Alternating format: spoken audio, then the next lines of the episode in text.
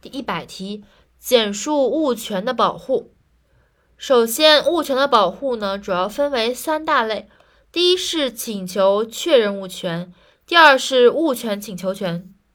第三是债权请求权。首先，请求确认物权即确认物权，包括确认所有权和确认他物权。第二个物权请求权分为两种，一种是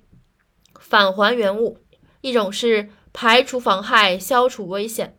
而债权请求权也分为两种，一种是修理、重做、更换或者恢复原状，另外一种是损害赔偿。然后这道题的背诵逻辑呢，是一个前后呼应的逻辑，它对应的是第一百五十六题，也就是在第一百八十四页的简述占有的保护。我们可以看一下占有的保护的问题。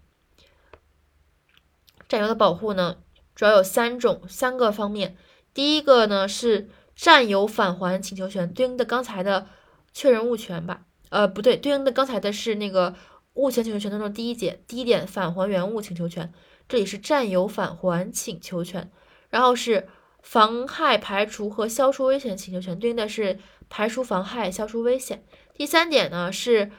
损害赔偿请求权，所以这里的占有的保护方法呢是没有确认物权和恢复原状，其他都有，所以我们再重复的。重复一下所有权的保护方法，